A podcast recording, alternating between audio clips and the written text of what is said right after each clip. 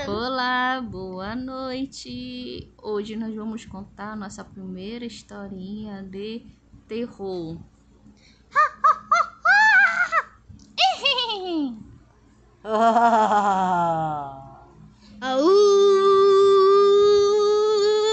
Era uma vez um anão e um pequenês. Não, gente, tá errado.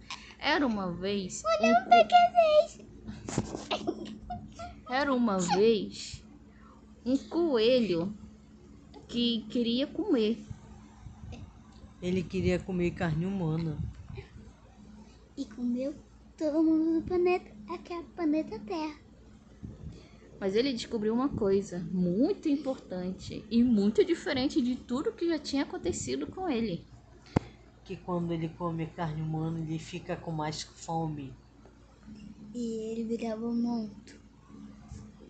Mas não era qualquer tipo de monstro, era um monstro especificamente do tipo Carnívoro.